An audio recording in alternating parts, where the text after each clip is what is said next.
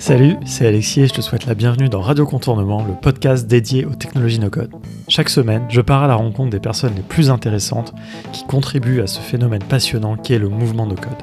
Allez, c'est parti pour l'épisode du jour.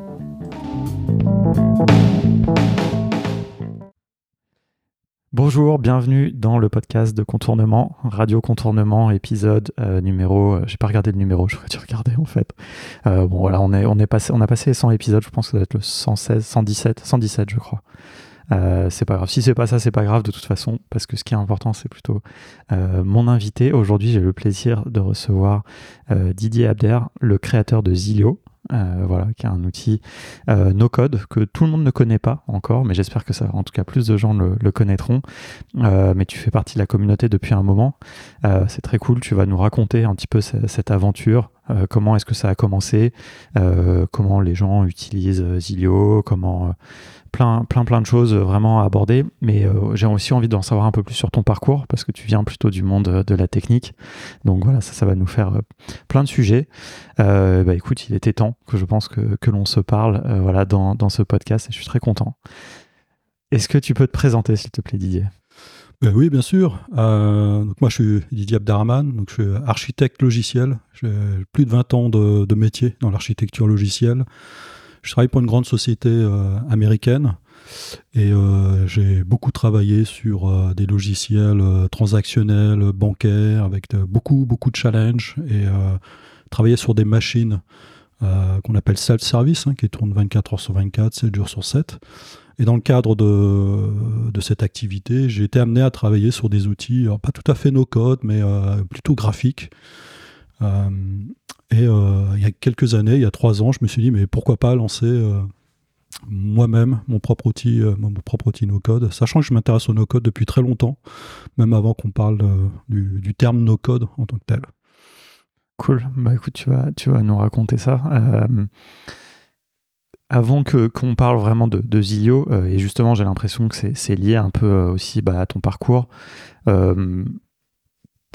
qu'est-ce que comment qu'est-ce que tu as étudié comment tu t'es retrouvé un peu dans, ton métier euh, hmm. qu'est-ce qui t'a amené tu vois déjà à ce, métier? Ouais alors j'ai toujours eu un esprit euh, un peu scientifique analytique d'ailleurs à l'école j'adorais les maths euh, j'adorais les sciences tout petit je voulais être biologiste. Je voulais comprendre tous les tous les rouages de la vie les bactéries comment comment on a pu partir d'une bactérie pour arriver jusqu'à l'homme. Enfin, tout ça, ça, ça me passionnait. J'adorais ça. Et, euh, j'adore surtout les, analyses. Euh, on part de A, on va vers B. Les, c'est pas un peu de tout, comme les, formules chimiques, par exemple. Hein, euh. tout ça, ça m'a toujours passionné. J'ai toujours un esprit logique. Et, et tout petit, tout petit, j'aimais l'école. J'aimais apprendre. J'étais très bon à l'école. Je me souviens qu'en primaire, j'avais des 16 de moyenne. Euh, et quasiment dans toutes les matières, même en français ou en orthographe, parce que c'était. Euh, bah, on, nous, on, nous, expliquait les règles d'orthographe, de grammaire, et je les appliquais, puis ça me semblait logique à la fin. Mmh. Et euh, j'ai toujours aimé apprendre. J'ai toujours aimé l'apprentissage, l'école. Ouais, j'ai plutôt ça. Donc, travailler dans le monde informatique, ça ça n'existait pas. Hein. Quand j'étais tout petit, on n'en parlait pas, mais euh, ça m'a semblé un peu logique euh, par la suite. C'est marrant parce que il faut, euh, là, dans ce que tu dis, on pourrait croire que qu'il faut forcément aimer les maths et tout pour euh, se, retrouver dans des métiers euh, bah, de, de, dev, par exemple, etc. Mm. C'est pas forcément le cas, mais toi, en tout cas, c'est un peu. En même temps, tu, tu, parles de bio et de maths. Pour moi, c'est quand même finalement, certes, c'est des disciplines scientifiques, mais elles sont pas forcément si proches. oui, finalement, ouais. Mais ce côté un peu analyse, etc. Mm. Et, et du coup, qu'est-ce qu'est-ce que tu as fait comme étude ah, bah, euh, assez classique, hein. j'ai fait primaire, euh, ensuite euh, collège. D'ailleurs, une petite anecdote sur le collège. je me souviens qu'en cinquième, on avait un prof de maths. Ah, je ne pourrais pas te, donner son nom, je m'en souviens, souviens, plus du tout. Et un prof de maths qui donnait des cours de médias, je ne sais plus comment ça s'appelait, où on avait la possibilité d'accéder à des ordinateurs. je parle ça, c'est loin. Hein. Je ne sais pas quel âge j'avais, mais on est dans les années 80. 85 peut-être. Et donc il y avait les premiers euh, micro-ordinateurs euh, et, à un moment donné, on nous met devant des deux, deux, deux personnes devant un ordinateur. Puis je, crois qu'on faisait du tableur, quelque chose comme ça. Ok. Faut pas imaginer ce qui existe aujourd'hui. Hein. Faut, faut Ouais, ouais. imaginer du truc sous dos, euh, peut-être noir et blanc, peut-être quelques couleurs, je sais plus. Ouais. Et je sais pas ce qui s'est passé. À un moment donné, euh, moi j'étais avec un, un camarade, hein, puis euh, le prof il vient énervé euh, contre nous. euh, Qu'est-ce que vous avez fait? C'est pas possible. Et apparemment, on a effacé le disque dur ouais. du, de l'ordi, ou effacé ou je ne sais quoi. quoi. Enfin, je, je suis incapable de, de savoir. Vous avez pas. fait un format C2 points. Non, mais on n'avait rien fait de mal. Enfin, on a, Ouais. on a suivi le cours. Hein. Je n'étais pas quelqu'un qui cherchait à, à nuire ou quoi que ce soit. Donc, j'ai rien compris. Et, et donc, il a pointé le doigt sur moi. Je m'en souviens encore. euh, il a dit Toi, tu feras jamais de l'informatique. Mais est-ce qu'il disait ça pour t'interdire d'en faire ou parce qu'il pensait que tu n'aurais pas les capacités d'en faire? Ouais, je pense que j'ai pas les capacités. J'ai pas, j'ai pas le truc. Ouais. hein. Pourtant, en fait, si on réfléchit bien, le fait, si tu avais volontairement réussi, on va dire, à effacer le disque dur, c'est quelque part que tu avais justement des. Tu vois, que tu aurais eu un peu un truc un peu inné avec les ordis. euh, Ouais, ouais. de... C'était pas le cas, en fait. Ouais. Non, j'ai pas cherché euh, quoi que ce soit. Je sais pas si c'est moi ou le Ouais. camarade, d'ailleurs. hein. Je, je sais pas. Du coup, il nous a mis sur un ordinateur avec disquette. Il n'y avait pas de danger d'effacer euh, quoi que ce soit. Bon, bah, en tout cas, il aura pas bien vu, euh, il aura pas bien vu l'avenir. Ouais, exactement. Ouais. J'aurais bien aimé le rencontrer euh, quelques années plus Et, tard. et lui, lui- lui dire bon. bah. Et, euh, et du coup, ensuite, t'étais, euh, ton parcours, tu as fait une école, tu étais à la fac. Ouais, j'étais à la fac, donc j'ai fait euh, bac scientifique. C'était le bac C à l'époque. Ouais. Pareil, hein, j'adorais les maths. Euh, j'étais à fond dans les maths et la physique. Et, euh, et ensuite, j'ai fait des études plutôt scientifiques. J'ai fait ce qui s'appelait un DUG. Je pense qu'il Ouais. n'existe plus aujourd'hui. Un. DUG A, physique-chimie, sur deux ans. Et, alors, on l'a pas précisé, mais j'ai toujours vécu dans la région parisienne. Ouais. Avant, tout petit, j'ha- j'habitais pas loin de, dans le Val d'Oise, pas loin de Chantilly, pour ceux qui savent. Ça où ça se situe. Donc c'est plutôt dans le nord-est Ouais. hein, de Paris. La, la- la grande, grande couronne, quoi. Ouais, ouais. Jamais été parisien, j'ai jamais vécu à Paris ou même très proche de Paris. J'ai toujours été euh, dans la banlieue. Et un peu plus tard, j'étais à l'université de Cergy-Pontoise, D'accord. toujours dans le Val d'Oise, mais euh, de l'autre côté. Vers, euh, vers l'ouest. Et euh, donc là, j'ai fait un DUG, physique-chimie. Plutôt bien passé, j'aimais ça aussi. Et ensuite, j'ai souhaité, continuer. Euh, euh, en fait, j'étais déjà passionné par l'informatique. Et euh, tout jeune, alors mes parents n'avaient pas les moyens de m'acheter un micro-ordinateur, mais il y avait une époque où on avait accès, enfin en tout cas le grand public avait accès à des micro-ordinateurs. Et un de mes oncles avait acheté un micro-ordinateur alors, je sais pas si tu connais, je sais pas si les gens connaissent, c'est MSX. Ouais, je connais deux noms. J'avoue que moi, j'ai.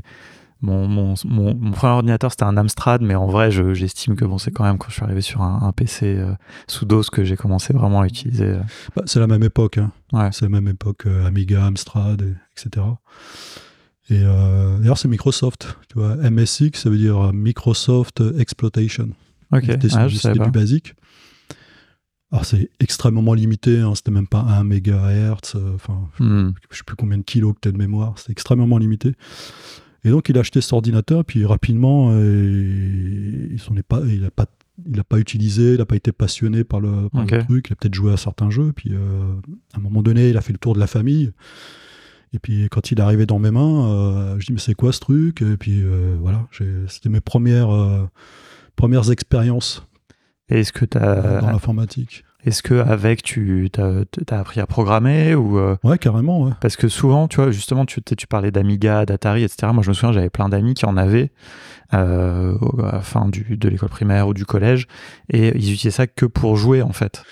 Et moi, pareil, mon premier Amstrad, c'est mon un, un cousin, enfin bref, éloigné, qui m'avait donné quand j'ai eu 6 ans, mais je faisais que jouer avec. En fait, quelque part, j'ai toujours un peu regretté ça. Je me suis dit, peut-être que ma vie aurait été un peu différente si j'avais appris à programmer euh, à 6 ou 7 ans, quoi. Alors, faut savoir que c'est un micro-ordinateur qui avait été abandonné par la suite. Donc, en fait, la, la ludothèque, c'est vite à. Ouais, ouais, c'est vite arrêté. Ouais. Ça, ça, c'est vite arrêté. Et non, moi, j'ai une démarche euh, scientifique, tu vois. Je. Oui, mais comment ça marche comment ça fonctionne. Quoi, un euh, programme. Est-ce que je peux le changer? Bah, La première chose que j'ai faite, j'ai euh, bah, j'ai arrêté un jeu, je l'ai mis en debug et je me suis rajouté des vies, tu vois. Comment ça mal, marche, tu vois. J'ai pu finir le jeu. Ouais. Donc, euh, première expérience, mon premier programme, c'était hacker un jeu, tu vois, pour, pour aller un peu Ouais, plus loin. Tu sais, c'est le jeu euh, Kubert, tu vois, le petit bonhomme qui descend Ouais. là, sur des, des losanges. Et, euh, et donc, ce, ce micro-ordinateur, je l'ai euh, je l'ai analysé dans tous les sens. J'ai acheté des revues, j'ai fait du basique, j'ai fait de l'assembleur. Je l'ai poussé à ses limites. Tu copiais des programmes qu'il y avait dans les magazines. Euh, je- ouais. Ça c'est marrant parce que moi j'avoue j'ai pas non plus vraiment connu ce- cette époque mais euh, on par- parle beaucoup dans les documentaires et tout tu vois au début l'informatique avant internet avant tout ça bah tu, tu, tu c'était dans des magazines et euh, bah tu, de- tu, tu devais copier quoi et c'est comme ça aussi que on se transmettait des jeux des choses enfin tu devais Ah ouais, copier tu lettre passais à des lettre heures à ouais. recopier un programme. Et souvent, tu faisais des erreurs. hein. Tu mélangeais les zéros avec les hauts et ça fonctionnait pas. Ouais. C'est C'était très très long. ouais. une autre une autre époque moi j'ai connu euh, je pense ouais les premiers magazines avec des disquettes déjà donc tu vois tu avais la disquette où tu avais les trucs qu'elle avec euh, les, les jeux payants les trucs avec que la démo euh. Bah, justement, j'ai euh, vers 18 ans, donc j'ai eu mon premier euh, ordinateur, enfin comment on dit, euh, bah, ordinateur classique, je dirais, Ouais. sous, sous Windows. Ouais. Donc j'ai eu un ordinateur sous Windows 3.1. C'est un oncle, un autre, qui, Mhm. qui a récupéré cet ordinateur à son entreprise. Et je me souviens, il m'avait emmené dans, dans son entreprise et euh, il dit Ah, c'est mon, mon neveu, euh, il est très fort en informatique, installez-lui euh, Visual C. et ben, je ne savais pas du tout ce que c'était à Ouais, l'époque. ouais. hein. Moi, je sortais du basique. hein. Je ne savais pas du tout ce que c'était. euh, Le C, C, même Windows. Hein, J'avais jamais vu euh, Mhm. Windows. Et donc, avec prétention, il avait dit avec ses collègues installez-lui euh, Visual C. euh, ce qui est un environnement de dev professionnel quoi ouais, ouais. Pour, pour les gens qui euh, connaissent pas forcément euh. Je me souviens, c'était 20 disquettes hein, d'installation. Ouais, normalement, un logiciel, c'est une, une disquette, peut-être deux. ouais Là, t'en avais 20. ouais parce que je crois que même je me souviens j'avais les disquettes de Windows 3.1 3.11 peut-être je me souviens plus mais c'était 4-5 disquettes quoi mais c'était pas non plus euh, peut-être moins, ouais. ouais, Ouais. c'est- c'était pas tant ouais. Et voilà, du coup, donc, euh, je rentre à la maison avec un, ordinateur. J'ai appris un peu plus tard, ou j'ai compris un peu plus tard que c'était un, un serveur, en fait, qui avait été recyclé. Donc, on m'a m'a filé un serveur. Ok. Mais bon, ça marche aussi, ça marche aussi bien. hein. Et là, pareil, j'ai tout décortiqué, Windows. euh, j'ai appris le C, C++. J'ai acheté des bouquins à la FNAC, euh, des gros bouquins de 500 pages Mhm. euh, sur les API, MFC, Win32. Donc, en fait, tout- quand on dit Win32, euh, DLL, euh, MFC, tout ça, ce sont des, euh, des API. hein, c'est des termes qu'on connaît un peu dans le no-code. Ce sont des API de Windows. hein, ce qui Ouais. permet de créer des, des fenêtres, des boîtes de dialogue. des API internes quoi parce que souvent dans, dans- dans le contexte du monde du no-code, on a beaucoup cette image des API, un terme qui permet de faire communiquer des, euh, des, des- des apps. ouais. ouais, voilà, des choses entre elles, mais souvent à travers le réseau. Quoi. Mm. Or, en fait, c'est un terme qui est beaucoup plus générique que ça et qui est plus de faire communiquer, euh, enfin voilà, de, des, des apps, comme tu dis, entre elles, des fonctionnalités entre elles, euh, même à l'intérieur d'un même système. Quoi. Mhm. Bah, ne serait-ce qu'accéder à un fichier, on utilise des API Windows. Ouais. Ouais. Et du coup, euh, bah, je commence à faire des choses. Je commence à programmer des, des petits trucs, des petits jeux, euh, etc. Et à un moment donné, euh, tu parlais de magazine avec disquette. Donc j'ai Mhm. sorti un jeu qui est sorti sur, dans les magazines. Ah ouais, c'est vrai? Et donc j'ai eu ma disquette Ok, avec génial. mon jeu dedans. ouais. Ok, trop bien. Et c'était un shareware. À l'époque, on appelait ça un shareware. Ouais. C'est-à-dire que tu, en tant qu'utilisateur, tu, bah, tu, tu payais ton magazine et puis tu avais une disquette. C'était sympa. hein. Tu partais avec un petit jeu ou une petite application. Euh, C'était sous forme de shareware. Et euh, tu pouvais accéder au jeu, tu pouvais jouer au jeu, mais il était limité. Hmm. Et donc, tu si pouvais tu payer pour le débloquer. pour le débloquer, il fallait payer. Ouais. Je parle de ça, c'était avant Internet. Hmm. Quelques années avant Internet. Donc, euh, donc l'appli euh, donnait mon adresse. Et il fallait m'envoyer un chèque. euh, Et toi, tu renvoyais un code, un truc comme ça, c'est ça? Exactement. ouais, ouais. C'était super sympa et c'était très humain parce que je recevais des courriers, des courriers écrits de personnes qui prenaient le c'est temps ouf. de l'écrire, tu vois, manuscrit. Et c'était quoi euh, le jeu? J'ai trouvé votre jeu, euh, je, je sais plus, hein, mais très intéressant. Ouais. Mais t'avais vraiment toute une lettre. Ouais, ouais. Et à la fin, on, là, euh, ouais, 6 juin, un chèque, merci de me renvoyer. Et qu'est-ce que c'était le jeu à peu près? C'est le jeu, vous connaissez Wordle sûrement, Ouais. un jeu de lettres, euh, Ouais. pour retrouver les lettres. On vous donne un, on vous donne un indice euh, suite à quelques essais. C'était le même principe en fait. hein. Ok. Donc tout ça développé avec Visual C++, justement. Euh, J'avais à peu près 18 ans. Cool. J'ai eu une centaine de clients, donc ça m'a. Je crois que c'était 50 francs, je crois, la licence. Ah ouais, bah quand même, hein, à l'époque, c'est pas. Voilà, c'était ma première, euh, première vraie expérience dans, Ouais. dans l'informatique. Et entrepreneurial aussi, en quelque sorte. Ouais, exactement. ouais. J'en ai sorti un deuxième quelques années après, c'est un bid, euh, bid complet. Ouais. C'est difficile, hein. Ouais. Après, c'est Puis, peut-être- plus le temps passe aussi, plus il y avait de jeux aussi, Ouais, c'est ce que j'allais dire, c'était plus la même époque après. Après, tu, c'était livré sur CD. euh, CD, c'est 700 mégas. Tu peux mettre des centaines de, d'autres choses. à la- non, c'est clair. Donc, c'était une bonne expérience et euh, pour, pour continuer le, le parcours, euh, le, le cursus. Euh, à cette époque, je me suis dit, j'adore l'informatique, mais je veux pas en faire mon métier. J'ai peur de, Que ça te dégoûte. j'ai peur de m'en dégoûter. Ouais, Ouais. c'est un vrai Je euh, garder truc, hein, ça comme, Ça, un- t'as comme raison, une hein. passion à part. Ouais. Et, Ça, ça euh, peut arriver, hein. je pense qu'il y a plein de gens à qui ça arrive. Et du coup, comme j'aimais les sciences, je me suis dit, je vais continuer dans les sciences, les sciences et je garde l'informatique euh, comme, comme une passion. J'ai vraiment pas envie de m'en faire mon métier. je me vois pas en faire toute la journée. Hmm. J'ai peur, voilà, j'ai peur de gâcher cette passion. Ouais, ouais. Et donc, j'ai fait une licence de chimie, chimie organique, et ça s'est mal passé. C'est mal passé. Au bout de quelques mois, j'ai vu que ça- c'était pas pour moi. Ouais. C'était beaucoup de par cœur. Je me souviens, le prof écrivait dans le, on il écrivait sur le tableau. Alors aujourd'hui, on vous donne tout, on vous donne les slides, euh, le cours à l'avance. euh. Il n'y a, pas de notes à prendre Mhm. hein, aujourd'hui dans les cours. Et, euh, mais là, là, là, c'était, euh, tu passais deux heures à trois heures à écrire sans arrêt Ouais, et tu courais derrière le prof. Et tout ça, il fallait l'apprendre par cœur. Et des tas de formules euh, avec beaucoup de, euh, beaucoup de molécules chimiques euh, à droite, gauche, qui donnent tel aspect, tel faux. Enfin, et tout ça, Ah, j'ai vraiment eu du mal. souvenirs, ça m'a pas plu.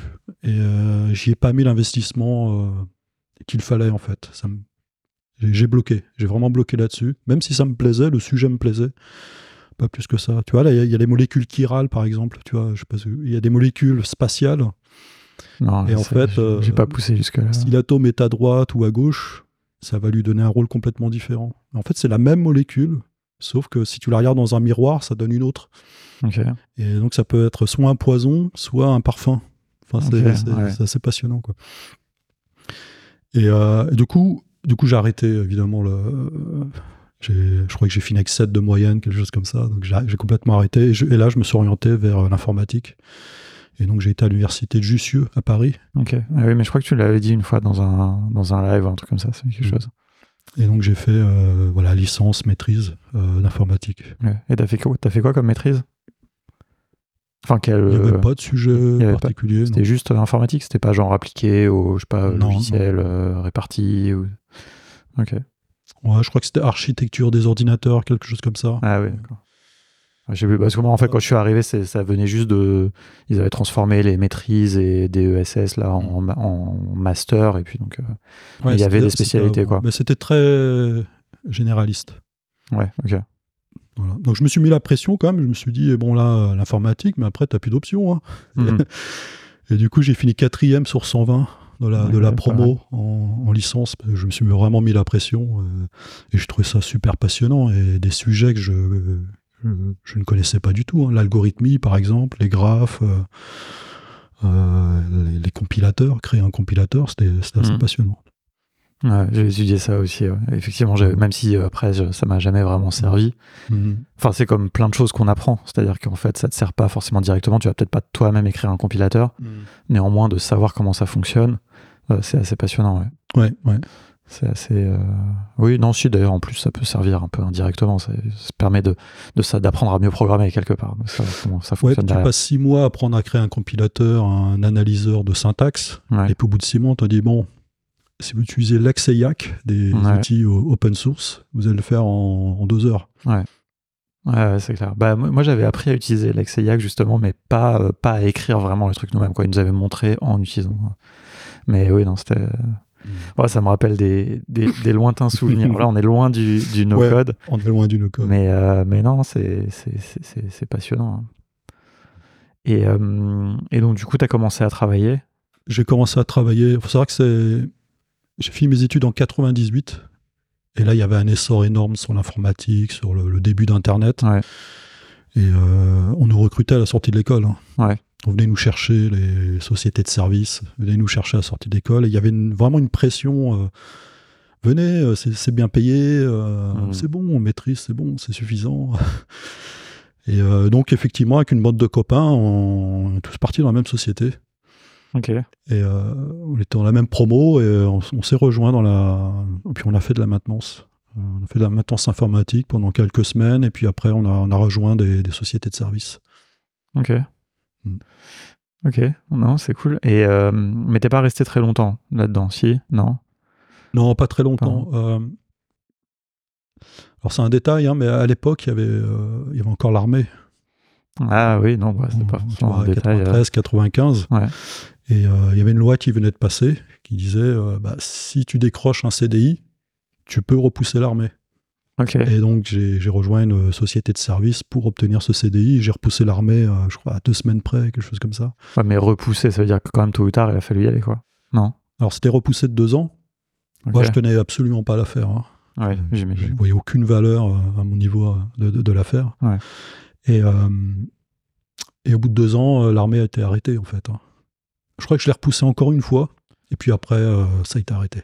Ok, oui, donc, je n'ai pas bénéficié quand même de la fin du service militaire euh, Ouais. en repoussant assez, ouais. Ok. Voilà. Bon, je prépare du montant, hein, j'ai travaillé. Ouais, bien sûr, non, bah, Alors, au début, ma, ma première expérience, c'était chez, euh, chez Atos, Atos Intégration. Et on travaillait sur un logiciel interne pour Ernst, Ernst Young.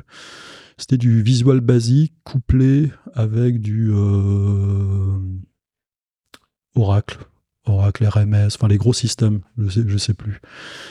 Et euh, encore une fois, j'ai pas choisi. hein. J'ai pris la première société de service. euh, Hmm. j'ai pas choisi la mission, euh, j'ai été présenté comme expert, de classique l'école, euh, hein. société de service. hein, Voilà, donc j'ai eu un entretien, oui, oui, je connais très bien euh, Visual Mhm. Basic, euh, Oracle, très bien. Oh, J'avais quand même des bonnes connaissances en SQL et bases de données avec l'école. hein.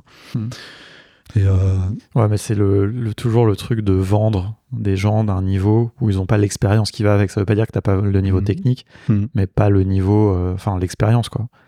Moi, Ouais. moi, c'est ça qui me dérange. Enfin, moi, j'ai essayé de toujours éviter les sociétés de services, mais notamment à cause de ce truc-là, de, tu vois, de, de, te- de, de vendre des profils en, euh, en mentant, entre guillemets, sur les, tu vois, le, la- la- les- le nombre d'années d'expérience et tout, parce que moi, je trouve que bah, c'est vrai dans le no-code euh, aussi. hein, c'est quand même, on peut être très bon techniquement. Ça change rien au fait que quand on a pratiqué, pratiqué, on gagne aussi avec l'expérience, quoi. ouais. Mhm. moi, ça me dérange aussi parce que c'est un vrai mensonge. C'est-à-dire qu'on va te vendre 500 euros la journée ou Mhm. voire plus. Expert, euh, prêt à l'emploi. Enfin, tu, tu travailles sûr, dans l'heure qui suit, et disponible euh, Mhm. en tant qu'expert, alors que c'est pas vrai. D'un autre côté, tu peux le voir aussi comme une chance. Oui, si ça allait pas dans les poches des sociétés de Ah, services, euh, oui. je pourrais peut-être être d'accord parce que je, que comprends ce que tu veux dire. Ouais, le ouais. fait de aussi se retrouver un petit peu propulsé et accéder à des choses plus challengeantes. euh, et tu peux gagner aussi en J'aurais peut-être pas eu ce. Enfin, ce- c'est un poste de développeur euh, de base, mais j'aurais peut-être pas eu ce- cette opportunité si on m'avait pas survendu, peut-être. J'aurais mon CV aurait peut-être pas été sélectionné, tu vois. Ouais, oui, ouais. Bon, c'est tout un système, quoi. Ouais, un peu, ouais, ouais. pour moi, c'est un petit peu comme les. euh, je sais pas si c'est un, un bon parallèle, mais tu vois, c'est les, les loyers où Mhm. tout le monde euh, triche sur ses, ses Ouais, fiches de, ouais. de, de paye. Donc, en fait, les, les, les propriétaires demandent trois fois le salaire. euh, Enfin, parce Ouais, qu'en à fait, la tout le monde que ouais, tu ouais. triches, et puis euh, ça un peu. euh, Enfin, tout le monde ne triche pas, évidemment, mais tu vois, il y a un peu ce truc, c'est un peu un système qui s'engraine. Tout le monde sait que les sociétés de services, c'est pas vraiment des experts, mais bon, euh, un truc comme ça, quoi. Mm. Je sais pas, bon, je, je connais pas assez bien ce, ce milieu. Mais euh, du coup, tout, tout à l'heure, tu disais que, que, que, que tu t'intéressais depuis longtemps aussi un peu à, au no-code, dans le sens, cette vision un peu des, Mm. des, des outils no-code. et de C'est quand à peu près, c'est enfin, tu vois, que par rapport un peu là à ce que, ce que tu me dis dans ta carrière où on voit l'angle plutôt très technique, mais cet intérêt, un peu, tu le. Ah, moi, je le vois à travers les clients. C'est-à-dire que moi, je sais que quand on développe, ça peut être euh, bien souvent très très technique. Et parfois, on se retrouve, euh, et même souvent, hein, à résoudre des problèmes techniques qu'on ne devrait plus résoudre. Euh, Même encore en 2023. hein. Moi, je discutais avec un autre architecte euh, il n'y a pas longtemps. On a été en Inde ensemble. Et je lui dis Est-ce que tu penses que c'est plus simple de développer aujourd'hui qu'il y a 20 ans? Il me dit Je vois aucune différence. Et pourtant, ça a énormément évolué. Mhm. Les, les technologies de développement, les outils ont énormément évolué, et pourtant, on galère autant. Hein. Enfin, je, le vois hein, dans, dans l'activité Zilio on galère encore. On a encore des problèmes de dépendance de librairie, des problèmes de déploiement. T'as rien fait, le serveur tourne pas. Enfin, là, je encore. Enfin, je vais pas rentrer dans le détail, ça serait mmh. pas très intéressant, mais euh, et j'ai toujours trouvé, euh, sachant que je suis passionné hein, par le, les architectures, le développement, mmh. le code, euh, faire du beau code, bien tester, etc. Ça me passionne toujours. Mais je trouve, je trouve que c'est encore trop compliqué. Euh, et, par rapport aux discussions que j'ai pu avoir avec les clients, y compris des grands clients, hein, des grandes banques, on, parle de projets à plusieurs millions, hein, euh, les banques souhaitent développer par elles-mêmes leurs applications et, euh, et, elles le disent, elles disent fournissez-nous des outils avec une forte abstraction, qu'on n'ait pas besoin de gérer tous les petits mmh. détails, tous les erreurs, tout facilitez-nous le, travail. Et petit à petit, on se retrouve, en tout cas dans ma société, on s'est retrouvé à développer des outils no code j'ai développé un outil no-code euh, en 2005. Euh, il a été retravaillé plusieurs fois. On, en est à la troisième génération de cet outil no-code. Il est en techno-native au début sur du Java. Ensuite, on l'a migré sur euh, technologie web. Aujourd'hui, il il est sur du, de, l'Angular. Tu vois. Il, a été modernisé mmh. à fur et à mesure. Et c'est un outil no-code. Il fonctionne très très bien. Tu as déjà un effet waouh quand tu le présentes à un client. Parce que ce qui, ce qui était très compliqué à faire bah, devient simple. Tu drag and drop tes écrans, tes menus, tu peux tout configurer, euh, c'est génial. Euh, et, donc moi j'ai toujours, j'ai toujours eu euh, en arrière-plan cette, petite mission qui me dit mmh. j'ai pas envie que tout le monde galère comme moi, il n'y a pas de raison. Mmh. Et il n'y a pas de raison que tout le monde galère. Il y, a des gens qui doivent galérer comme moi et je, continue à le faire, il n'y a pas de souci. Mais les autres non, on, doit leur faciliter la vie. Ça, ça, peut correspondre un peu au mouvement no code, no code euh, open source, pardon, où euh, bah, tu as des développeurs qui se disent Moi, j'ai galéré pour faire l'authentification bidule, j'en fais une librairie open source, comme mmh. ça, euh, les autres en bénéficient. Donc, c'est un peu, un peu le même raisonnement, quelque part. Ouais, bien sûr, mais c'est vraiment ce, ce que tu dis, cette notion d'abstraction et de s'appuyer sur des briques existantes, potentiellement faites par d'autres par d'autres personnes. Et ça, en fait, le, le développement traditionnel s'appuie énormément là-dessus aussi.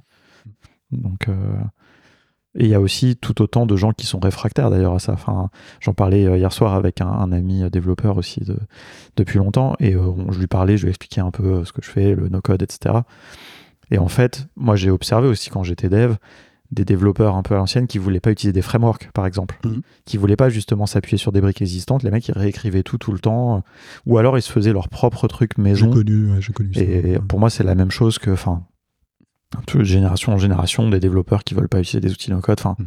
c'est toujours un peu ce truc. Il y a toujours euh, une frange des gens qui refusent un petit peu le progrès et qui aiment bien faire. Euh, de moins en moins. Hein. Je pense qu'il y a une culture des apps natives où euh, tu veux être le plus indépendant possible et tu développes, y compris ton parseur XML. Et tu as la culture un peu web où tu n'as aucun souci à réutiliser des librairies. Ouais, après, c'est vrai que c'est aussi une question de, de contexte, quoi. Il y a des contextes où effectivement peut-être que tu as besoin pour différentes raisons de, mhm. de tout faire toi-même. Bah, si tu développes un missile guidé chez Thales, j'imagine que tu ne vas pas utiliser n'importe quelle librairie open source. Ouais, ouais c'est vrai. Euh, encore que, bon, si elle est open source, au moins on peut, tu peux en tout cas au moins la, la forquer, quoi, comme on dit, la, partir, mais pas avoir la, dépendance. Se l'approprier, oui. Ouais. Bon, après, des questions de licence et tout, mais. Euh, Juste avant qu'on parle de, de Zillow, peut-être très rapidement, si tu peux expliquer un peu justement ton, ton, métier, qui est toujours ton métier actuel et ce métier que tu fais depuis un moment, d'architecte. Ouais, Qu'on comprenne parce que finalement, bah, donc dans Zillow, dans le cadre de Zillow, bah, tu fais du code.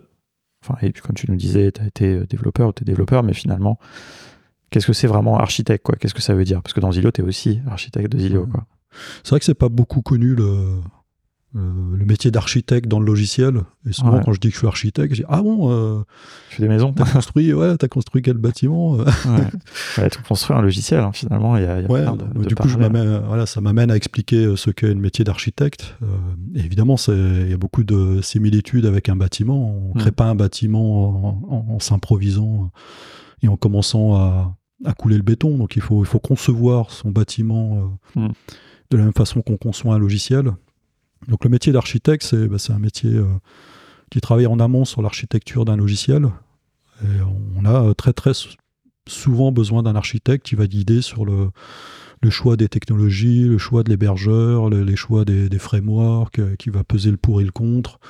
Pas que, pas que en fonction de ses, de ses préférences, de ses préférences, de ses favoris, mais c'est on prend en compte pas mal de choses. Hein. On prend en compte euh, les coûts, la culture de l'équipe, la localisation de l'équipe, le, passif. Hein. si si l'équipe développe déjà en React, tu vas peut-être tu vois, tu vas pas proposer un framework équivalent différent. Enfin, tu, vas, tu vas privilégier React, par exemple.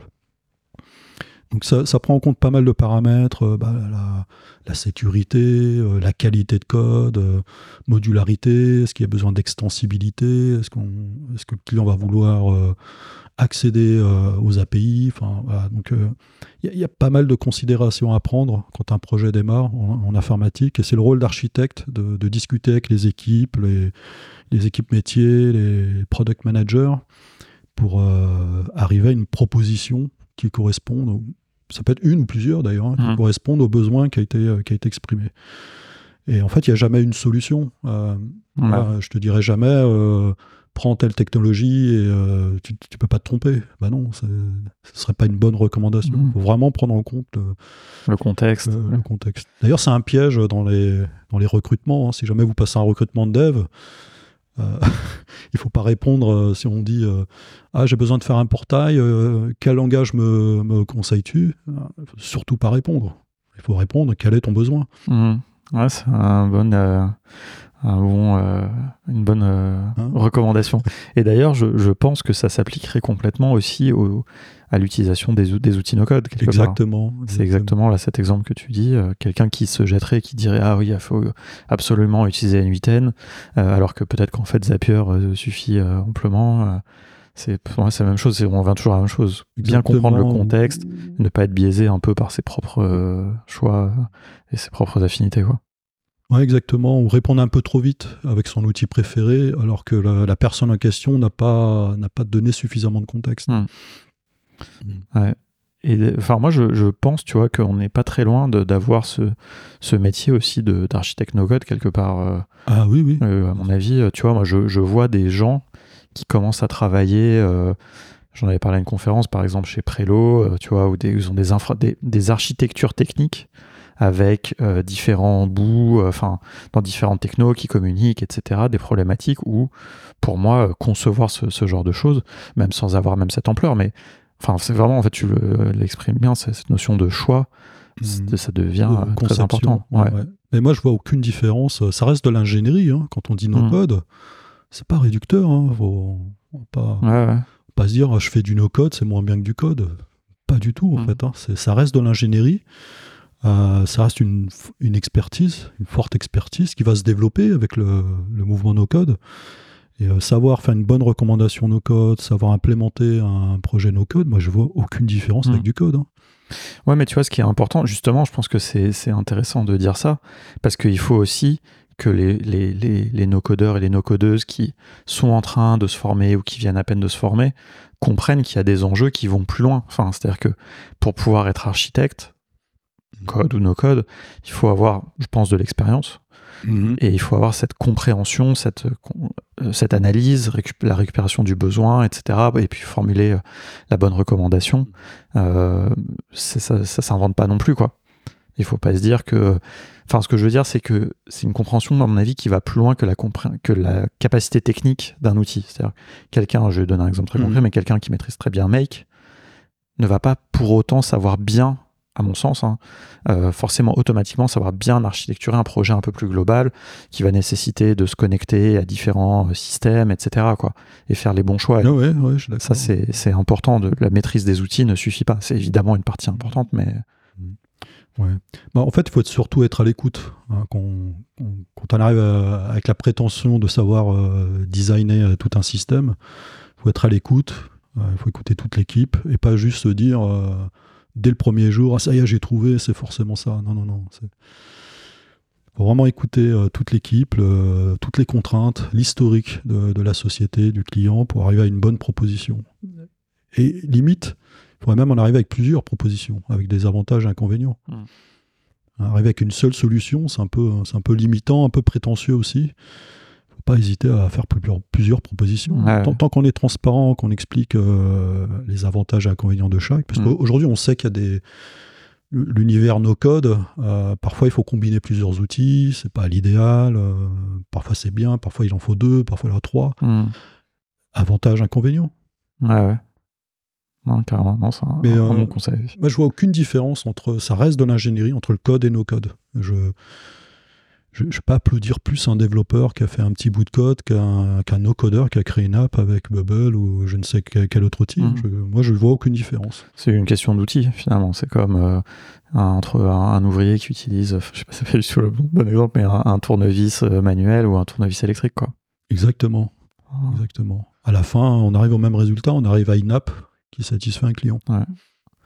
Et euh, justement, alors ve- venons-en, parce que je pense que les gens aussi ont envie de- d'en savoir plus peut-être sur, euh, sur Zillow. En tout cas, moi j'ai envie de- d'en savoir plus. En tout cas, sur le comment c'est né. Tu vois, donc tu nous, tu nous as justement euh, un peu évoqué euh, ce- cette envie euh, que, que tu as, cette analyse fait de rendre accessible un peu la technologie. Mais à quel moment tu t'es dit, ok, bah en fait, je peux faire ça est-ce que peut non peut-être avant, désolé, je vais faire les, Pas je pas, vais toujours les questions dans le bon ordre.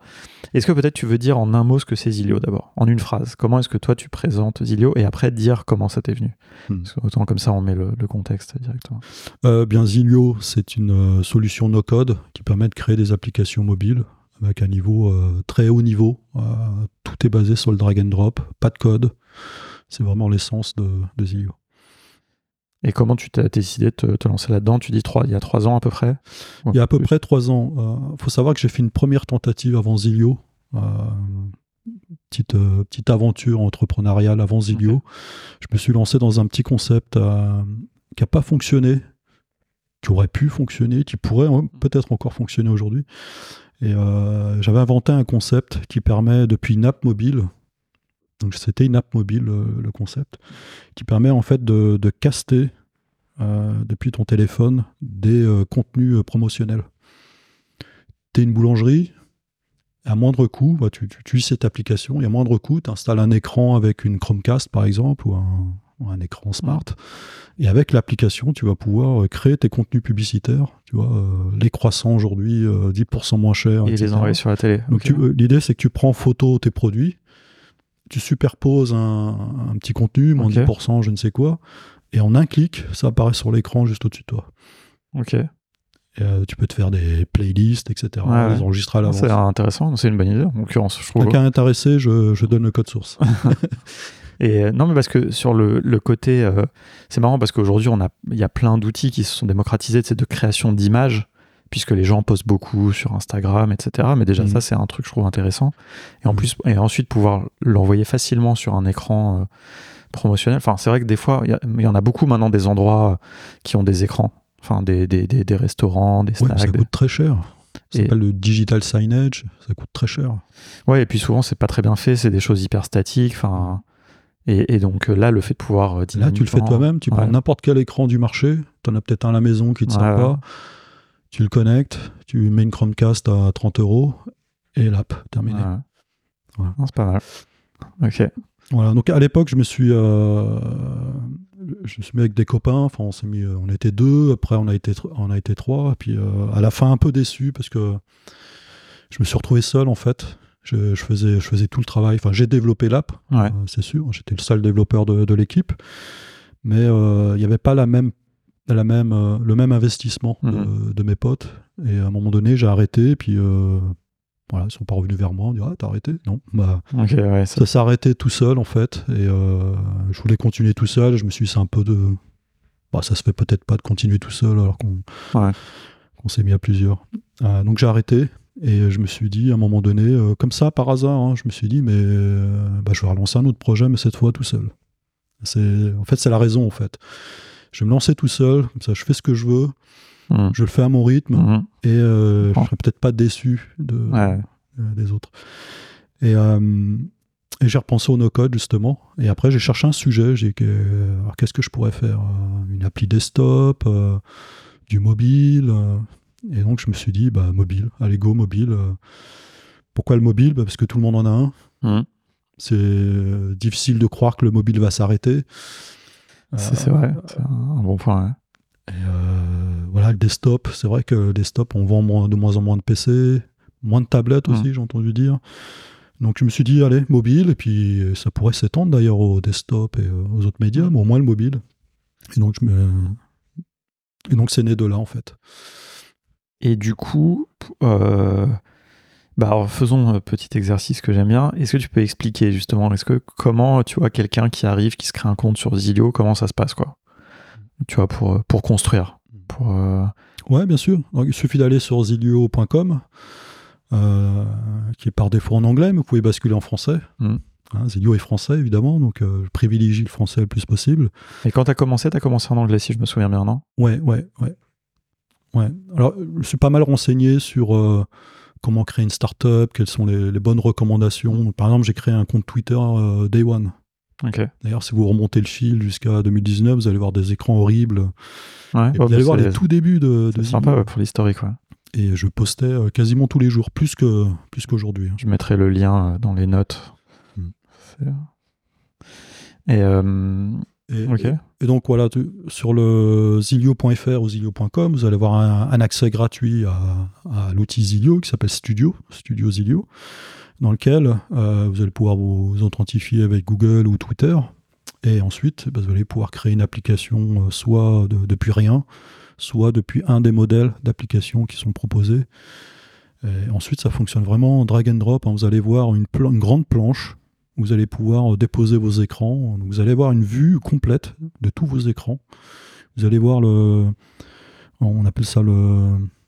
le- le Customer Journey, enfin tu, tu, tu Ouais. vois, tu vois, tu vois ta séquence d'écran, tu vois Mm. le premier écran, une flèche vers le deuxième, le puis- parcours utilisateur. voilà, le euh, parcours, euh, tu, tu le vois en un coup. Tu as, tu as une planche qui regroupe tous tes écrans.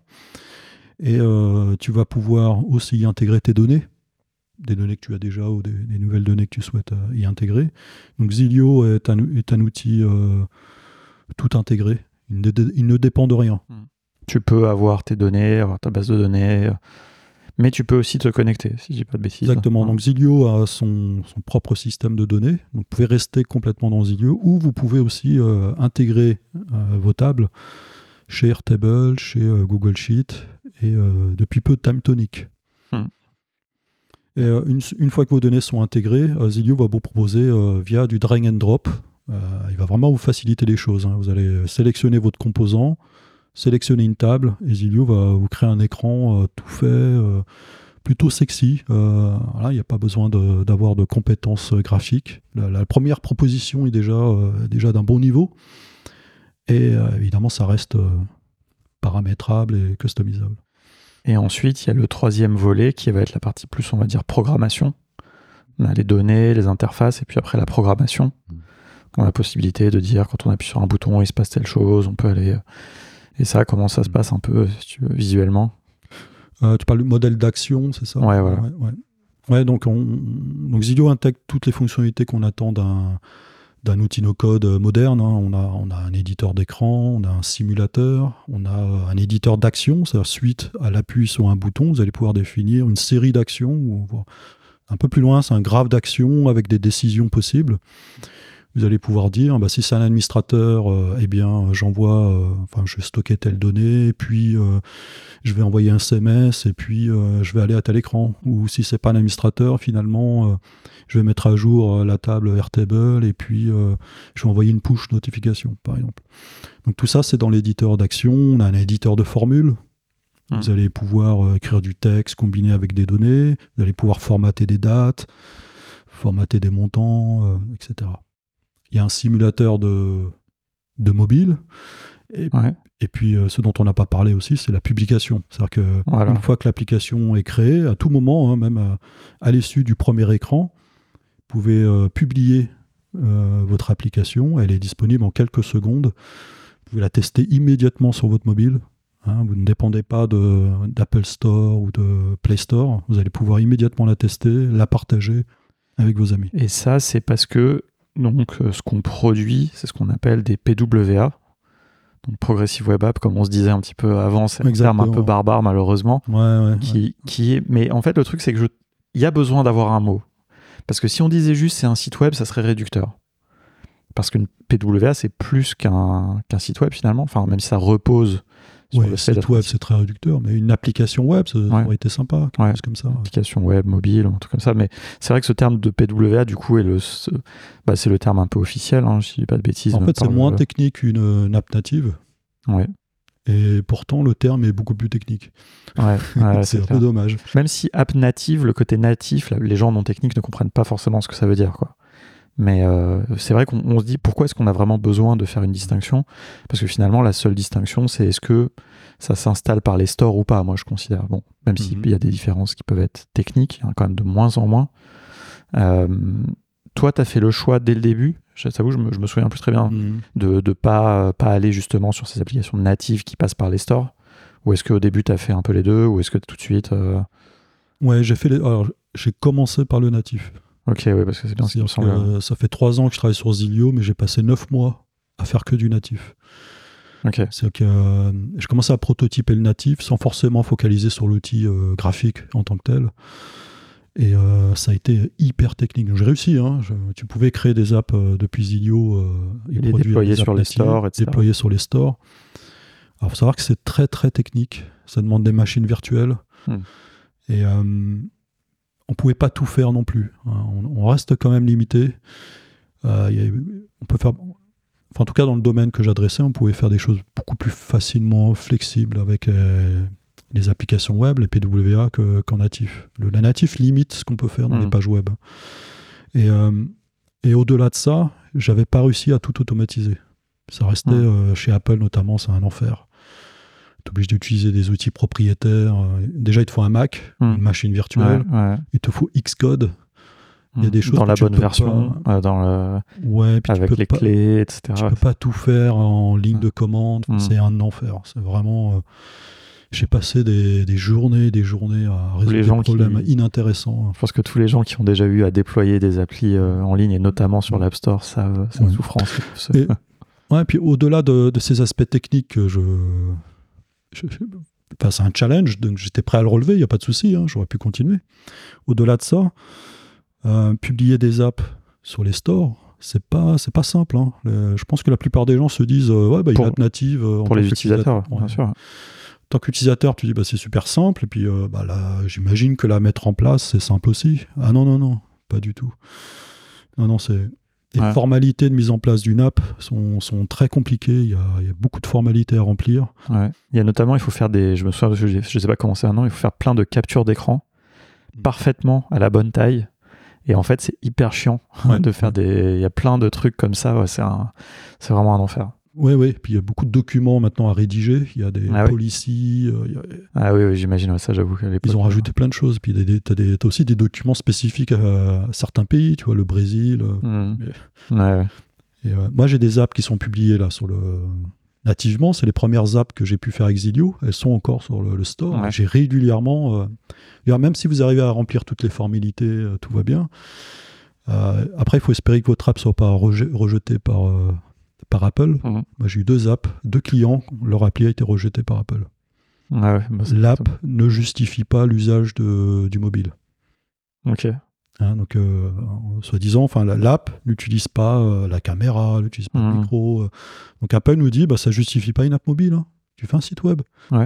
Bah, quelque part, moi, je, trouve- je suis assez. Enfin, tu vois, bah, ça va nous amener peut-être à, nos- à notre point. C'est-à-dire qu'aujourd'hui, moi, je trouve que autant euh, tout faire sur le web, quoi. Enfin, c'est-à-dire faire du. Il y a beaucoup de bénéfices parce qu'en plus, il y a un truc qu'on ne dit pas assez, je trouve. Enfin, que je le dis quand j'ai quand j'ai l'occasion.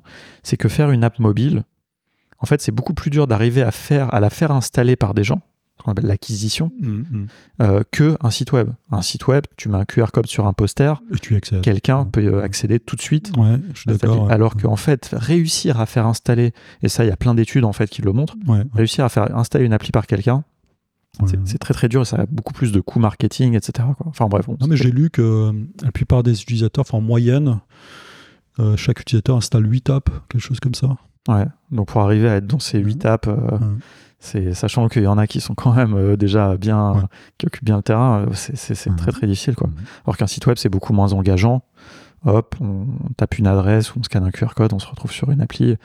Et en plus, maintenant, il y a des résultats qui sont vraiment euh, très proches. En fait. Je pense qu'il y a des, on pourrait faire des tests où on montre une appli euh, web, une PWA comme on dit, Mm. à quelqu'un qui clique, etc., et qui se rend même pas compte que c'est pas une appli native, quoi.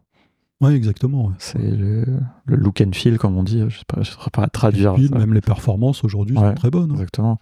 L'usage de, des fonctionnalités du téléphone, les, les notifications qui sont maintenant euh, disponibles même sur, sur iOS. Euh, exactement. L'offline Ouais, fait partie des PWA aussi. il faut savoir le faire. Est-ce que c'est possible avec euh, les, les, les apps euh, Zilio? Non, je supporte pas l'offline. Ok. Il faudra que je le propose. Ouais. Ouais. Ça, c'est marrant parce que c'est vraiment une, une question qui, demande, qui revient très très fréquemment.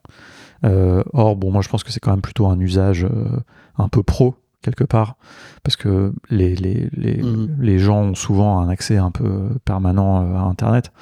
Mais euh, c'est une question qui revient assez souvent et qu'on nous demande est-ce que euh, tel outil no-code permet de faire ça ou pas? Et, euh, et je pense que c'est assez compliqué à réaliser, non Techniquement? C'est alors stocker en offline, c'est pas très compliqué. Non, mais faire qu'une appli euh, produite. Ouais, non, mais c'est pas très Ouais. compliqué. Ce qui est compliqué, c'est de resynchroniser une fois que tu en ligne. Qu'est-ce Ouais. que tu fais? Si la donnée que tu veux pousser existe déjà, ouais. Qu'est-ce que tu fais? Alors Zilio va pas décider, il va pas dire Ouais, je prends la dernière. Ou... Ouais, ouais. Il faut proposer à l'utilisateur un choix. Il y a... Ouais, il y a toute un- une utilisation ouais, qui est. et, et en fait, moi je bloque là-dessus, c'est comment je vais adresser ce, ce sujet. Il faut que ça reste facile à utiliser. Mm. Et c'est pas un sujet difficile. Ouais. Hormis. euh, Ouais, non, mais bon, enfin, j'englobe un peu ce sujet. techniquement, c'est pas difficile. de la réconciliation, on va dire, qui, exactement. euh, qui est pas évident. Et euh, ok, c'est hyper intéressant. Euh, juste, euh, alors, quelques, peut-être euh, cas d'usage euh, que toi tu que tu imagines euh, pour des applis créées avec Zilio, enfin ou de Zilio quoi, ou et des choses peut-être que tu as observé déjà de, de tes utilisateurs actuels? Mm. Je peux donner un peu quelques exemples. Bah, Zilio peut être utilisé dans les, c'est surtout sur les petites entreprises, les petites associations, petites entreprises. Alors j'ai toujours un dilemme sur le, le, le- le modèle que je devrais, le business model que je devrais employer. Ouais. Je vais certainement changer à l'avenir, mais euh, aujourd'hui Zilio s'adresse aux, aux petites entreprises, aux entrepreneurs, aux associations. Donc c'est plutôt le, le B2E, tu vois, on s'adresse aux entrepreneurs. Euh, et j'ai pas mal de discussions, recommandations d'aller sur le B2B, Hmm. hein, de m'adresser aux, aux moyennes entreprises, petites et moyennes Ouais. entreprises plutôt. C'est pas le même business model, c'est pas les mêmes besoins. Hmm. hein, les- les- le B2B, là, il faut proposer d'autres fonctionnalités comme le, euh, le SSO, hein, l'authentification dans le système euh, des utilisateurs dans le système de l'entreprise, des intégrations Office, euh, peut-être plus de sécurité, des, des, accès aux permissions peut-être, Hmm. des rôles, des permissions, des groupes, des groupes d'utilisateurs, des choses comme ça. Ce que supporte pas Zilio aujourd'hui. Là, aujourd'hui, ces trois dernières années, enfin plutôt les deux, parce que comme on l'a dit, la première année, j'ai fait que du natif, que j'ai abandonné, on l'a pas précisé, mais j'ai arrêté Oui. le natif hein, sui- suite à, à- au refus d'Apple sur plusieurs applications. Et puis même, je on me demande très peu natif. Ou des fois, quand on me demande le natif, je, je dis mais pourquoi tu veux absolument du natif Euh, Ouais, j'ai l'impression que ça commence à se perdre, hein, ce truc. Mais nous, je me souviens au début, quand on- en 2019, quand on a commencé, quand on, on me demandait ça tout le temps, quoi. Ouais. Et, euh, et tant mieux. Tant Ouais, mieux. parce que ça paraît logique. Une app, ça vient d'un store, mais pas forcément. Les gens savent pas forcément. Moi, je me demande si le, le Covid a pas aidé un peu à ça, en forçant les gens à apprendre à, scanner des QR codes, notamment, et en ayant un peu cette réalisation que, tu vois, quand tu scannes un QR code, tu te retrouves dans quelque chose, des fois une app, des fois bah, un PDF d'un menu d'un restaurant, mais dans quelque chose, sans avoir, sans être passé par le store. Et donc, en fait, on comprend que cette distribution, finalement, c'est plus obligé de passer par le store. Mais je sais pas, c'est une, Ouais, je sais pas si les gens s'en rendent compte. euh, ouais, je sais pas. ouais. je sais pas, c'est une, une, une, une idée, mais bon. Mais c'est possible. Donc, c'est possible. Donc en tout cas, tant mieux, moi je trouve, parce que vraiment, je trouve. Ah, du coup, j'ai arrêté euh, et j'ai gagné énormément de temps en, en travaillant uniquement sur les, euh, les applications web. Ça, ça simplifie énormément la- l'architecture. parce que ça doit être quand même un enfer, non, de, de maintenir la possibilité que les applications générées avec Zilio puissent être à la fois sur Android et sur, euh, sur Apple. Enfin, c'est quand même. Non. Qu'est-ce que tu utilisais comme euh, techno à l'époque? React Native? Non, non. Euh, J'utilise une techno qui s'appelait Capacitor de chez Ionic. Ah, ok, ouais. C'est un concurrent de Cordova, Cordova, ouais. de chez Apache. tout à fait. Ok. Et ça fonctionnait très très bien. D'accord, hein. oui, Non, donc bon, de, de l'hybride, comme on dit, quoi. Ouais, ouais. J'ai pas de soucis particuliers entre Apple et iOS. D'accord. Parfois quelques petits soucis, mais le, le- ce qui est problématique, c'est de compiler l'app, surtout chez iOS. Ouais, avec Faire les- fonctionner, parlais de. Xcode Ouais, notamment. Exactement. Bon, j'espère qu'on n'est pas trop technique pour les gens qui écoutent, mais c'est vrai que moi, ça pour avoir eu à faire ça, Mm. moi, j'ai, enfin, j'ai une anecdote, une toute petite anecdote de, à l'époque de Simplon. La première fois qu'on a délivré, on a travaillé avec un, un des anciens cofondateurs de Simplon pour produire une appli qui devait être distribuée sur euh, Apple et, euh, et Android. Et euh, lui, donc, il travaillait avec une technologie qui s'appelle Meteor, qui utilisait d'ailleurs euh, Ionic en dessous, en fait, pour le, le Mhm. packaging, si j'ai pas de bêtises. Euh, et en fait, il savait pas qu'il fallait un Mac pour compiler, euh, Mhm. pour distribuer. Et on s'est retrouvé à avoir, bah, le client était hyper vénère parce qu'on lui a fait rater son lancement et devait passer à la radio et tout. Et, euh, et en fait, euh, et en fait, on savait pas quoi. Non, on était un peu dans cette. Bon, moi, je travaillais pas sur le développement du projet, mais euh, on a eu une mauvaise surprise. Et après, on a dû acheter un Mac et tout. Enfin bref, c'était l'enfer. Et après, on avait des problèmes de version d'Xcode tout le temps. Il faut tout, le temps maintenir à jour, sinon tu peux plus déployer. Enfin, ouais, c'était c'était horrible, C'est un franchement. enfer. Ouais. C'est vraiment donc euh, ouais, si les... Vive la standardisation, on en parlait tout à l'heure. Ouais, exactement. La, la standardisation et l'ouverture, j'ai envie de dire. Parce que moi, ce qui me déplaît vraiment avec. Bon, moi, je suis pas du tout un fan d'Apple, euh, enfin, je pense que les gens le savent maintenant, mais c'est vraiment tout, ce, tout cet écosystème hyper fermé. Alors, c'est super quand tu as tout ton, toute ta vie et tout ton monde dans Apple, mais t'enfermes là-dedans, quoi. Et notamment, même pour le développement et tout. euh, c'est- vraiment. euh, Moi, je sais pas, moi, je crois pas du tout à ce modèle-là. Moi, en tout cas, j'y adhère pas. ouais. Ouais, en tout cas, oui, voilà, exactement. Ouais. Et, euh, et alors peut-être justement, oui, parce que pour revenir sur cette question des, des cas d'usage, sinon on va dériver à chaque fois un peu dans les questions techniques, mais euh, le, de- tu nous parlais plus d'un peu des, des- clients, des cibles potentielles, mais qu'est-ce qu'ils font avec, euh, tu vois, qu'est-ce qu'ils créent? Est-ce que tu as un peu des exemples de choses? Ouais, bah, j'ai j'ai une association, par exemple, qui gère le. Comment dire la... J'ai le mot en anglais. La tendance dans, dans les réunions, vérifier que les personnes euh, soient, Ouais. bien, soient bien présentes ouais. dans, dans les réunions. Mon premier projet, ça a été pour une SPA, Ouais, ok. euh, où la personne, euh, la personne voulait, euh, voulait présenter tous les, tous les chiots, les chiots et les chats disponibles. Tu pouvais prendre rendez-vous depuis, depuis l'application. C'était c'était assez sympa.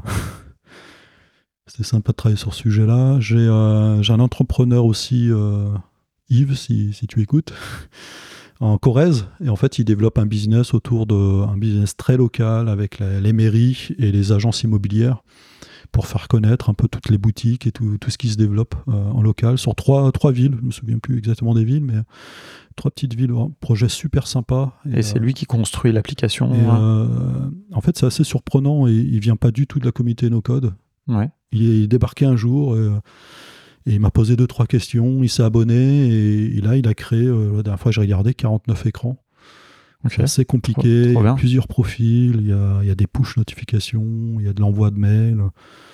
Je suis assez impressionné. hein. Et, et il vient pas du tout de la communauté Ouais, no ouais. code France. Il n'a pas été formé euh, via via les réseaux qu'on connaît. Il a appris. euh, Et il a, il a pas un profil technique? et c'est son premier outil no code. C'est beau parce cool. que c'est finalement c'est quand même ça la promesse, en tout cas dans cette partie fin, du no-code, de Ouais, ok quelqu'un qui a une idée, un truc hyper local, euh, que de, de pouvoir résoudre ce problème ou développer son petit business localement, le faire soi-même, baisser les coûts. Il n'a pas eu à engager un développeur, il a fait, il fait lui-même, il fait évoluer. ouais. C'est quand même euh. Exactement. Et puis il teste des concepts, c'est aussi l'avantage du no-code. Ouais, bien sûr. Il a créé neuf apps. Il Ok. crée des apps qu'il souhaite vendre. Et donc il a fait une app pour vendre euh, des produits fermiers. Euh, il a fait des apps euh, agences immobilières. Enfin, je me souviens Ouais, plus. et mais ça- il, a, créé, enfin la dernière fois qu'on en a dit, j'en discutais avec lui, il a créé neuf apps. Ok. Parce qu'avec Zillow, on peut créer autant d'apps euh, qu'on Ouais. souhaite. Et, et du coup, ça lui permet de tester des concepts, de montrer, d'essayer de vendre un peu lui aussi son, son, son expertise de création d'applications. Ouais. Et euh, petit point d'ailleurs, euh, pricing, peut-être, prix, je sais pas pourquoi j'utilise des mots anglais, euh, franchement. prix, euh, justement, tu disais un peu, donc on peut faire autant d'apps qu'on veut. C'est quoi un peu le, le modèle où t'en es pour l'instant Ouais, alors le, le modèle, il y a un accès gratuit, bien évident, vi- évidemment, Ouais. qui propose beaucoup, beaucoup de fonctionnalités déjà. Limité à 200 lignes. À peu dans- près tout. 200 lignes dans la base de données. Donc, Ouais. Vous faites à peu près tout, limité à 200 lignes. On a un forfait euh, professionnel à 20 euros ou 20 dollars par mois qui propose euh, davantage de lignes, jusqu'à 5000 lignes. Euh, et on a le forfait entreprise qui propose jusqu'à 25 000 lignes. Sachant que c'est vraiment arbitraire, hein. j'ai fait, des- benchmarks, je pourrais monter à 100 000 sans, problème. Et ça, c'est que si ça utilise les bases de données Zilio. Est-ce que c'est pareil si c'est la même contrainte, si c'est des bases de données dans Airtable, par exemple. Ça comptabilise aussi les données externes. Ok, ça fait la somme de tout ce à quoi Mm. tu es, connecté, enfin, toutes, tes- qu'avec toutes ces données. Quoi. Ouais, parce qu'avec Zilio, tu peux tout combiner. Tu peux avoir euh, trois tables Zilio, deux tables Airtable et trois tables Temtonic dans le, dans le même système. Mais tout est comptabilisé. Et euh, si je dis pas de bêtises, enfin, tu, niveau, on va dire, hébergement, euh, gouvernance des données, RGPD, tout ça, c'est. Tu, tu Ouais, je peux en parler deux mots. Ouais, ouais, vas-y. Euh, alors, je voulais préciser par rapport au pricing aussi, il n'y a pas de limite utilisateur. Il n'y a pas de notion d'utilisateur privé, public ou je ne sais Ouais. quoi. Qui utilise l'app, de gens qui utilisent l'app qui a été produit. Ouais, ou qui, euh, qui s'authentifient auprès de l'app. hein, Il n'y a pas de, Pas de limite. il n'y a pas de limite par rapport à ça. Euh, oui, tu posais une question, excuse-moi. Oui, non, je demandais euh, où est-ce que tu héberges les données, qu'est-ce que tu fais un peu par rapport aux questions de RGPD, parce que j'imagine qu'on te le demande tout le temps et, et euh, c'est quand même peut-être aussi un des trucs qui est intéressant. euh, bah, c'est ouais, un point important, surtout en Europe. Ouais. Donc en fait, j'ai démarré le projet sous forme globale dès le début. euh, Twitter en anglais. J'essaie de créer des communautés sur Slack aussi. J'ai un, Mm. un Slack Zilio. Je vous invite à le rejoindre. Et il est disponible depuis le dashboard de, de Zilio. Ok, je remettrai le lien aussi, sachant Ouais. qu'évidemment il y a aussi le, le channel euh, Zilio euh, sur le Slack de No Code France où tu partages aussi des choses. Ouais, bien sûr. Ouais, ouais. Et euh, pardon, du coup donc euh, Ouais, international. euh, Vocation internationale dès le début, tout le discours en anglais, présentation en anglais, mes premiers tutos en anglais, et hébergement aux États-Unis, chez Google Cloud. ok. Donc à l'époque, je me suis pas trop posé la question, je focalisais sur l'outil, les fonctionnalités, euh, etc. Et euh, bah, avec la- l'adhésion à la communauté No Code France, ça fait un moment qu'on Mm. qu'on se connaît, je crois, depuis 2020 ou Ouais, il y a une, euh, y a même tu avais fait une démo. Ça serait intéressant d'ailleurs de la revoir. on a euh, fait un stream. ouais. ouais, on avait fait un stream tous les deux. euh, Je pense que c'était ouais au plus tôt en 2000, au plus tard en 2021, mais peut-être même avant. ouais. Ouais, ouais. Ouais. Et, euh, et donc c'est là où il y a eu tous ces débats RGPD, toutes ces questions d'hébergement euh, Ouais. et euh, sécurisation des données. Donc tout ça, je l'ai clarifié. Donc j'ai créé un deuxième hébergement. Donc, euh, Zilio est aussi hébergé en France, chez OVH, à Gravelines. Les données y sont présentes. L'outil Zilio y est présent. Et euh, du coup, j'ai deux hébergements aujourd'hui. Si, si vous accédez à Zilio, vous allez voir en bas, là, il y a, il y a un choix d'hébergement. Vous pouvez choisir soit aux US, soit en France. Et les deux environnements sont étanches. Je, je le précise parce que Mhm. parfois, un utilisateur me dit Ah, j'ai créé une app, elle a disparu.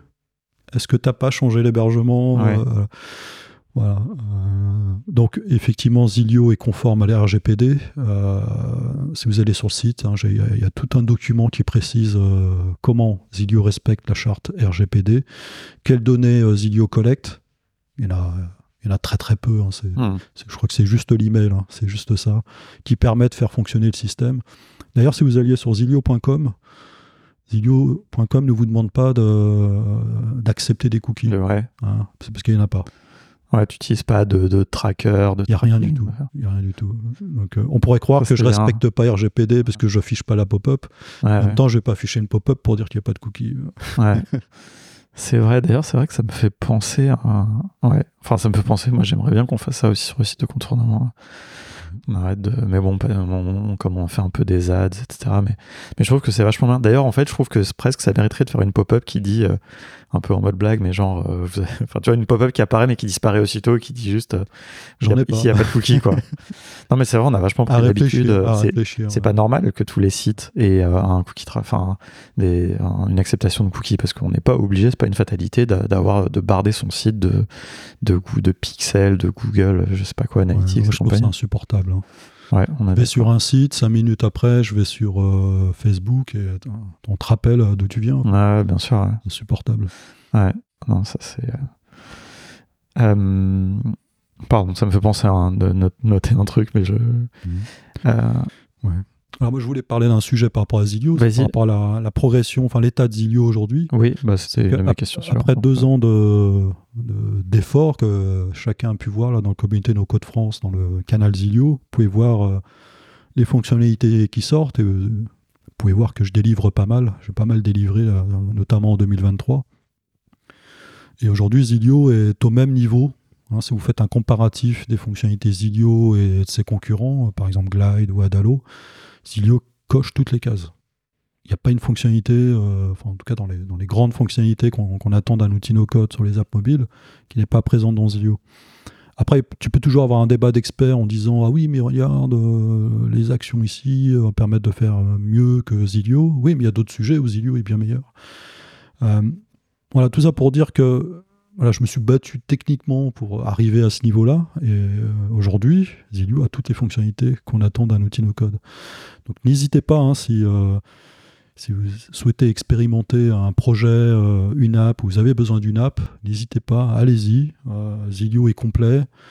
S'il y a des soucis, s'il y a des manques fonctionnels, n'hésitez pas à, vous adresser à moi. Vous aurez un support réactif en français, bienveillant, avec, j'imagine, des besoins euh, sens. Euh, Et euh, justement, c'est c'est intéressant que tu, tu dis ça, ça m'amène un petit peu au sujet justement de, de la communauté et ton lien avec la communauté No Code France.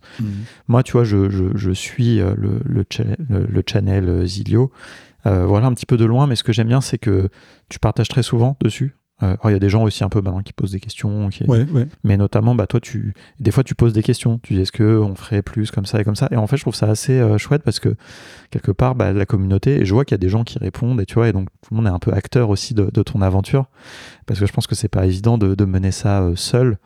Et mais tu vois, d'avoir justement cette proximité avec tes utilisateurs et que ça soit transparent. Si c'est pas euh, sur ton site via, je sais pas, une page de roadmap ou un truc comme ça.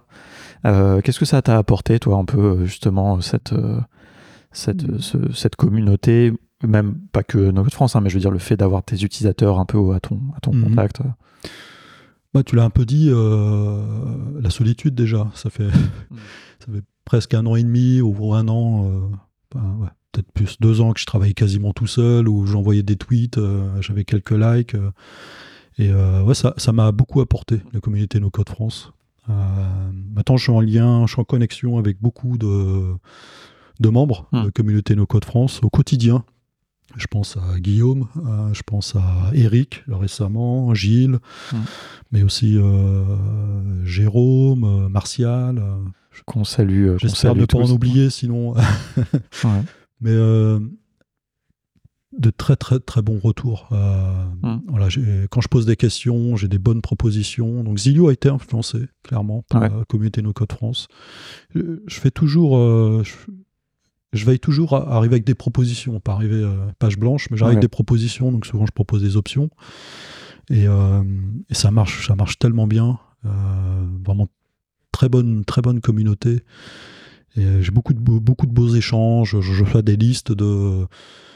Euh, par Eric m'a envoyé une liste de, de- une sorte de wish list où il me dit euh, si tu fais ça, Zilio, c'est l'outil, c'est mon outil parfait. euh, si tu arrives à tout faire. Cool. Enfin, Ouais, c'est- et ça, c'est des, des, des gens après qui deviennent des ambassadeurs. euh, exactement. c'est Ouais. Ouais. hyper bien parce que je pense que je crois que je crois que c'est Guillaume non qui qui fait des formations même Zilio des fois dans des écoles ou euh, qui a eu Ouais, Guillaume, un petit peu de Guillaume présente. Alors, il fait des, des formations no code Ouais. au sens large, mais Oui. il utilise Zilio comme exemple. ça de, euh, de l'initiation des choses comme ça. ouais. Ce qui permet de pratiquer. Ça, fait- je vois, ça fait deux ans qu'il euh, euh, qu'il le pratique. Euh, J'ai aussi un ambassadeur en Arabie Saoudite, Ok, c'est plus plus un inattendu. prof de physique-chimie Ok, qui euh, présente Zilio aussi à ses élèves. un français un- Non, non, un Ah arabe ah, ok. d'Arabie Saoudite. il parle pas français du tout. Ok, d'accord. Il a tous mes tweets depuis très longtemps, depuis plus de deux ans. Euh, il Il a semblé que tu avais des utilisateurs en Inde aussi, non? Ou J'en ai eu. j'en ouais, ai eu. à une époque, ouais, je sais plus parce que je crois que quand on avait fait la présentation, tu nous avais Ouais. parlé, donné des exemples. À un moment donné, c'était mignon. Il y avait une, euh, apparemment une adolescente qui avait fait une app avec les photos de famille euh, pour un mariage euh, en Inde. Ok, trop bien. C'était sympa. Et, euh, et là, j'ai un client euh, en Irak, figure-toi, qui veut développer un sorte de pronote pour son lycée. Donc on parle de 2000 élèves, euh, 30 profs, euh, avec la gestion des examens, des notes. euh, Ok. euh, Et alors, ça c'est un, un- un bon exemple parce que du coup, est-ce que Zilio, du fait d'être principalement sur mobile, si j'ai pas de bêtises, enfin, je suppose que tu peux, exclusivement. ouais, parce que tu peux ouvrir le- la page sur dans ton navigateur, mais ça va Ouais. faire, ça sera centré au milieu, c'est ça. Exactement. ouais. Est-ce que c'est le, plus adapté pour lui? Tu vois, de, de faire que tout ça soit sur mobile? Bah, tu sais, dans beaucoup de pays euh, un peu moins développés, Il n'y a pas d'ordi en ouais. énormément développé. euh. Ouais. Bah, L'autre jour, euh, dans un documentaire, il disait qu'en Afrique, on n'est pas passé par la phase euh, cuivre, Ouais. euh, branchement au cuivre, on est passé direct au mobile. Au mobile, ouais. Ouais, non, c'est vrai, c'est un bon point. En fait, en même temps que j'ai posé la question, je, je, je, je pensais à ça, je me suis dit, un- mais c'est vrai, hein, c'est un truc qu'on. Là, c'est une vision complètement biaisée d'occidental. Ouais. En fait, il y a plein de d'endroits où il y a beaucoup moins. A pas d'ordi, quoi, juste, en fait. Pas d'ordi ou pas de connexion euh, stable. Enfin. Et, euh, et des fois, c'est pas plus mal. Enfin. Tu vois, là, en l'occurrence, pour faire un Pronote, Pronote, c'est l'outil pour euh, les, les profs pour évaluer les élèves, c'est ça, pour faire, faire toute la gestion. euh, T'as l'agenda, Des classes et tout, notes, aussi. ouais, ouais. Et en fait, c'est vrai que, tu vois, en fait, le, premier- le seul truc auquel je pense, c'est peut-être pour taper les, des commentaires sur, euh, je sais pas, les évaluations et trucs comme ça, c'est peut-être un peu moins bien sur mobile, mais si on a plein de choses, l'agenda et tout, c'est. Ouais, bah là, ce qu'ils m'ont demandé, c'est de pouvoir importer, importer les notes, puisqu'ils vont pas les taper dans l'appli mobile, mais importer en CSV, ce que Zillow sait faire euh, Ouais, nativement. Ah, c'est super intéressant. Euh, je vois que le- Ouais, l'heure tourne et l'heure tu vas devoir pas, pas, pas trop tarder. Euh, peut-être un, un- je sais pas, dernière question, un peu s'il y a des choses que tu veux nous, nous révéler un peu sur le, la roadmap, la, la feuille de route de, de Zilio, s'il y a des choses que tu pas. Alors en ce moment, je suis dans une phase de consolidation. Euh. Donc j'ai couru pour rattraper les concurrents. Ouais. Et les fonctionnalités sont là, elles fonctionnent. Ouais. Maintenant, ce que je souhaite, c'est consolider et rajouter tous les petits trucs qui manquent, les- euh, toutes les petites remontées là qu'on me partage en ce moment. Euh, et surtout, surtout l'aspect de documentation et tutoriel. On est, euh, je sais, Guillaume a, a enregistré quelques tutoriels qui sont vraiment quali- qua- qualitatifs, mais couvrent pas euh, 10% de ce que propose Zilio. Donc ça va être un, un énorme effort. Je travaille sur la documentation Mmh. euh, euh, sous Coda. J'ai choisi Coda pour documenter, euh, Il y a des gens qui seront contents d'entendre ça dans, dans les euh, auditeurs. documenter euh, Zilio. Et donc ça va vraiment être l'effort des prochains mois. Et un, un peu, si on parle un peu du long terme, je souhaite étendre Zilio au desktop. Ok. hein, qu'on pouvoir créer des applications responsives qui fonctionneront à la fois sur mobile et sur, sur desktop. Ok. Ouais, ça, ça permet de- de- d'adresser quand même un, un plus grand champ. Est-ce que c'est techniquement, est-ce que c'est difficile? Est-ce que c'est il y a des enjeux, j'imagine? techniquement, non. Je pense Ouais. qu'il y a beaucoup de réflexions à mener sur, euh, plus une question sur de desktop, j'ai plus de place. Ouais. Comment j'organise mes données? Je ne vais pas mettre une liste plein écran, ça n'a pas de sens. Je vais pouvoir mettre une liste plus son détail. Comment on organise cela Euh, Est-ce qu'on va créer deux apps dans Zilio Une seule, responsive, avec des conditions selon le- la taille de l'écran. Je, je n'ai aucune idée pour l'instant. C'est plus un sujet de côté utilisateur finalement, que ça soit fluide Ouais, pour l'utilisateur de C'est plus en termes de- d'expérience utilisateur que techniquement, on sait faire du responsive avec Ouais. les, les technos Internet. hein. Ouais, ouais, et puis c'est un peu plus simple entre guillemets de commencer par la vision mobile finalement, et puis euh, voir comment on étend. euh. Mhm. Super, super intéressant. Bon, il y a des, plein de choses qu'on on abordera euh, au prochain, pour la Je prochaine fois. ça pourrait durer trois heures. hein. Ouais, ouais, c'est clair. Bah, moi, j'aime bien, tu vois, quand on est bien comme ça, on discute et puis, euh, et puis voilà, et puis c'est comme, euh, comme ça vient. Euh, mais j'encourage vraiment bah, les gens à venir sur le, le channel Slack, en tout cas pour voir, pour suivre un petit peu ton, ton aventure. Je mettrai les liens, de toute façon, évidemment, dans, dans les notes. Ça pour, s'ils ont des questions, pour, de toute façon, on peut continuer aussi la discussion. Je te taguerai dans, quand je partagerai euh, l'épisode sur le, le channel du podcast. Et puis, euh, et puis voilà, comme ça, on continue la discussion dans, dans la communauté. S'il y a des gens qui écoutent, qui ne sont pas encore membres de la communauté Code France, n'hésitez pas à la rejoindre, évidemment. Quoi? Et il y en a, j'espère. J'espère qu'il y a des gens qui, qui n'y sont pas encore et que ce, que ce- que ce podcast traverse un petit peu les trucs, mais tout le monde peut, peut venir. Euh, et puis voilà, merci beaucoup. En tout cas, je te remercie pour euh, l'invitation. Et euh, je remercie aussi ton implication dans la communauté No Code France. Euh, pas que toi, hein, un peu euh, tous ceux qui, euh, qui actent sur la, la communauté No Code France. C'est vraiment une très bonne communauté. Je suis assez fier d'y appartenir, indépendamment de ce que je peux faire Ouais. sur Zilio. Bah cool, merci à toi. Enfin, moi je trouve que cette communauté, elle est, elle est, faite justement de tous les gens qui participent et de toutes les petites aventures qu'il y a en parallèle. Hein, comme je mentionnais, moi, je, depuis vraiment le, début, enfin, je trouve ça chouette d'avoir ce, ce, canal Zio qui, qui vit, euh, où tu partages des choses et puis qui des fois un peu passe un peu ailleurs et puis les gens se passent le mot et tout. et c'est cool quoi de, de, pouvoir suivre. Donc c'est des aventures un peu parallèles mais qui sont, qui sont liées. Donc c'est chouette. Merci beaucoup. À très bientôt. Je t'en prie. Au revoir.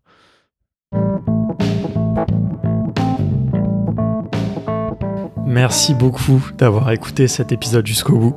Si tu entends ce message, bah c'est vraiment que tu es allé jusqu'au bout de l'épisode et certains sont très longs, donc vraiment je t'en remercie.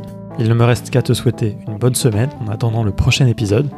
Si jamais tu veux être sûr de ne pas le rater, bah je te recommande de t'abonner dans ton outil de podcast préféré. Et si vraiment ça t'a plu, mais genre vraiment, vraiment, et que tu as envie de me faire plaisir, eh ben n'hésite pas à envoyer cet épisode à deux personnes à qui tu penses que ça peut l'intéresser. Même déjà une, ça sera très bien. Je dis deux pour copier le, fameux gimmick de génération de It Yourself. Allez, à bientôt.